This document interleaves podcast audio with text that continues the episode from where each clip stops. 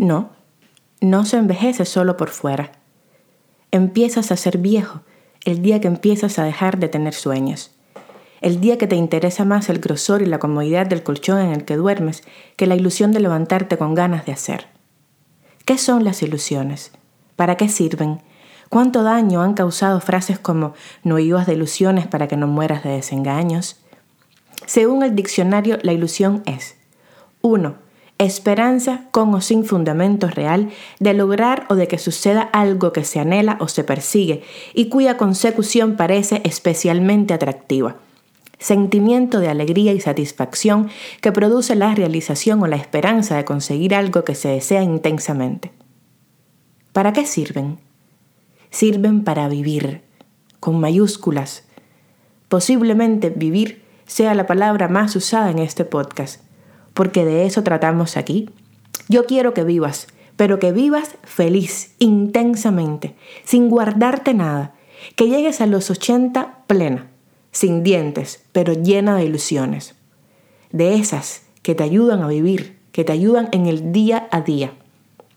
Las noticias de Facebook te ayudan a vivir el aumento del precio de la gasolina, la barriga creciente de tu marido, la cantidad de tareas de tu hija menor, los afros subidos en los carros en South Beach, la burbuja inmobiliaria, los precios de los restaurantes, la alergia a los maquillajes, el cuento del marido de la mía que le fue infiel, algo de eso que es diario, común, normal, ¿ayuda a vivir? No. Las ilusiones lo hacen el estar agradecidos, el fijarse en las cosas que das por sentado, el mirar al cielo al menos cinco minutos diarios, el analizarte los dedos de los pies y pensar en todo lo que te han aguantado durante estos años, el agradecerte a ti por todas las cosas que has logrado, el pensar en lo que viene, en lo que te haría más feliz, en las cosas que te hacen vibrar. No se trata de que no seas feliz ahora y estés buscando una manera de serlo, no. Se trata de lo que se trata la vida, de tener cada día una ilusión que realizar. Si no, para en este mundo que me quiero bajar, como diría mi gran amiga Mafalda. ¿De qué me sirve tener la capacidad de soñar si no hago nada con ella?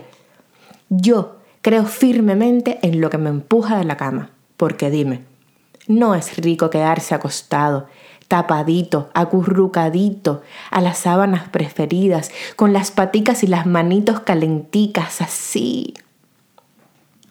Claro, es delicioso, pero no hibernamos como los osos. Tenemos que levantarnos a vivir, a buscar la felicidad que incluso es un deber que contempla la constitución de este país.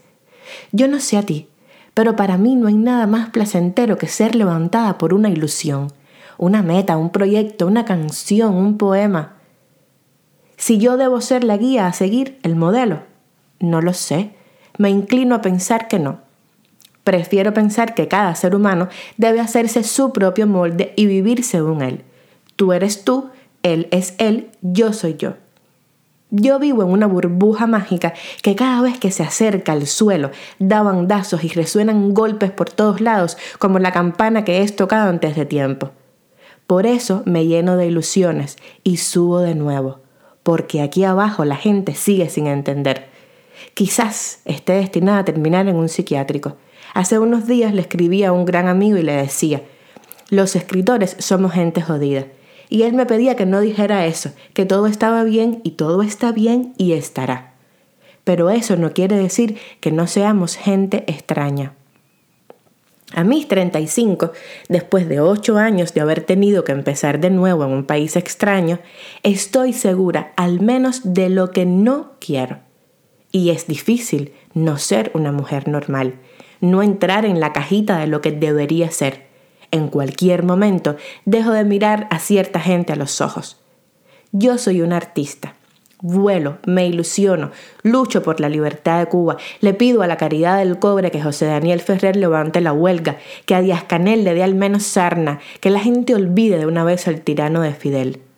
Sí, yo tengo 35 años y ya no soy una niña, soy una mujer, una adulta que sabe qué quiere y qué no. No sé a los 36, no sé a los 37 o los 40. Ahora mismo decido quedarme en mi burbuja, seguir escribiendo diariamente para ustedes. Intento encontrar mi lugar en el mundejo de YouTube, escribir un monólogo de teatro, quizás hasta actuar. Ahora es que soy libre. Y la libertad implica poder tener sueños, ilusiones.